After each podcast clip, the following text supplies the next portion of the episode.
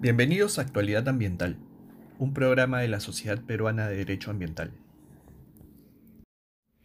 En el capítulo de hoy abordaremos cómo la construcción de una carretera en la Amazonía peruana puede ser tanto una solución como un problema. Nos centraremos en Loreto, el departamento más grande del Perú, que se encuentra cubierto casi en su totalidad por bosques amazónicos y que tiene una gran demanda de conectividad para que los ciudadanos puedan acceder a servicios, desarrollar actividades económicas o integrar las principales ciudades a Iquitos, capital del departamento.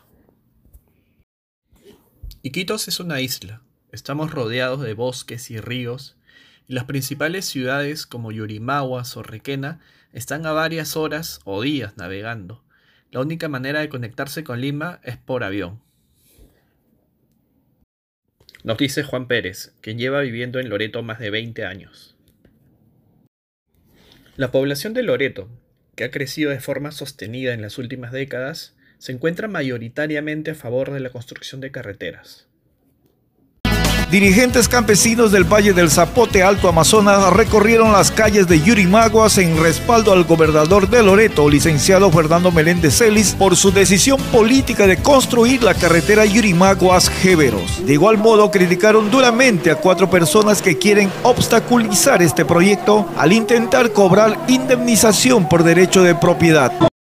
Lo que acaban de oír es un reportaje del 2017 del gobierno regional de Loreto. Actualmente, los ríos son el principal medio de transporte, pero su costo, el depender de condiciones favorables para la navegación y el tiempo que demanda movilizarse, hacen que parte de la población piense como una solución la construcción de carreteras en medio de los bosques.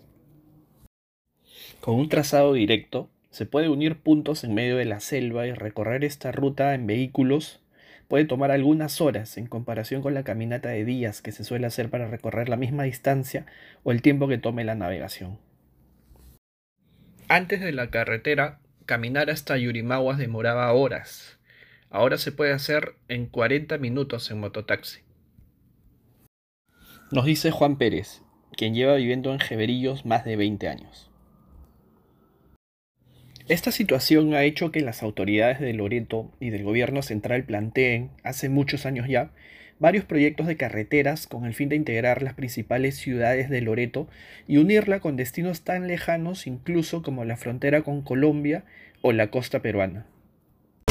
Los pueblos se desarrollan cuando tienen vías de comunicación.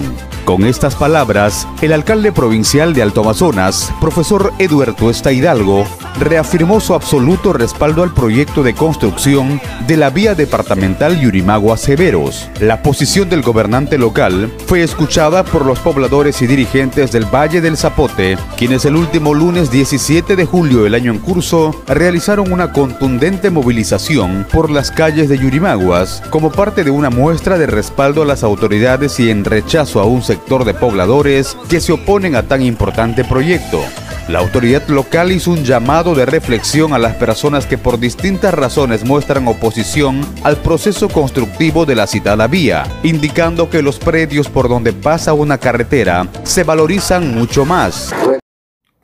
Recapitulando, tenemos comunidades con necesidades de conectividad, problema que se trata de solucionar construyendo carreteras. Pero hay otras variables en la ecuación. Poder movilizarse es un derecho, sí, pero hay otros derechos importantes a considerar como el derecho al medio ambiente y los derechos de los pueblos indígenas. Escuchemos a Alicia Abanto, adjunta para el medio ambiente, servicios públicos y pueblos indígenas de la Defensoría del Pueblo. La Defensoría del Pueblo es central de que el Estado le garantice a las personas el desarrollo sostenible. Eso significa lograr un equilibrio entre su derecho a movilizarse, a contar con medios de transporte, ¿no? a realizar sus actividades económicas, contando con medios de movilidad y transporte adecuados, pero también ese derecho tiene que ser compatible con otros derechos que son muy importantes, como el respeto al medio ambiente y, el, y los derechos, por ejemplo, de los pueblos indígenas.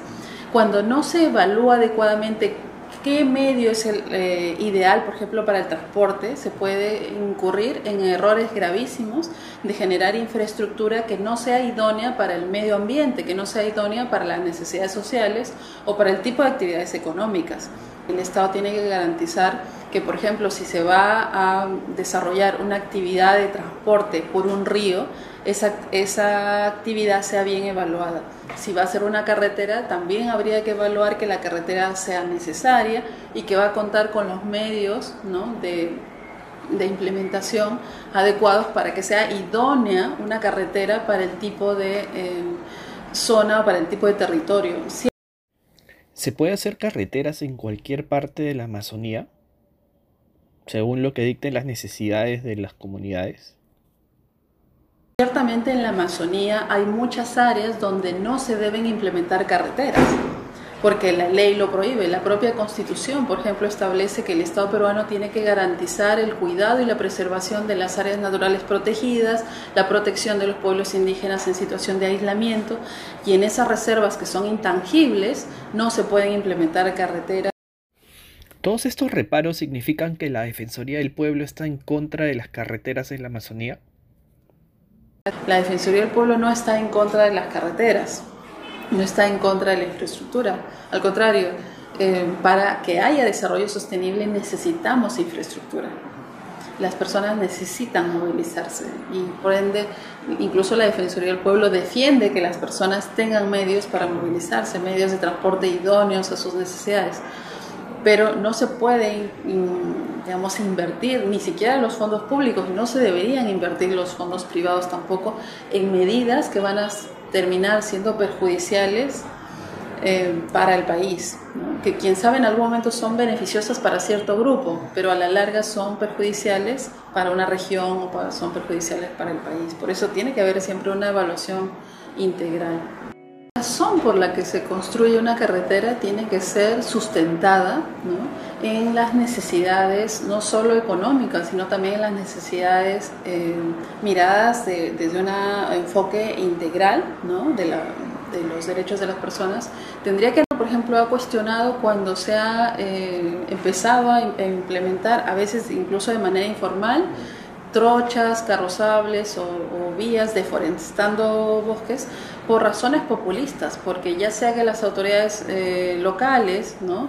Eh, solamente mirando a ciertos sectores poblacionales que demandan eh, una apertura de trochas o, de inversión en carreteras, solamente ven el pedido ciudadano, pero no hay un debido sustento de cuál es el la valoración integral que hay que hacer respecto de, eh, los beneficios que va a traer esa carretera en el mediano y largo plazo.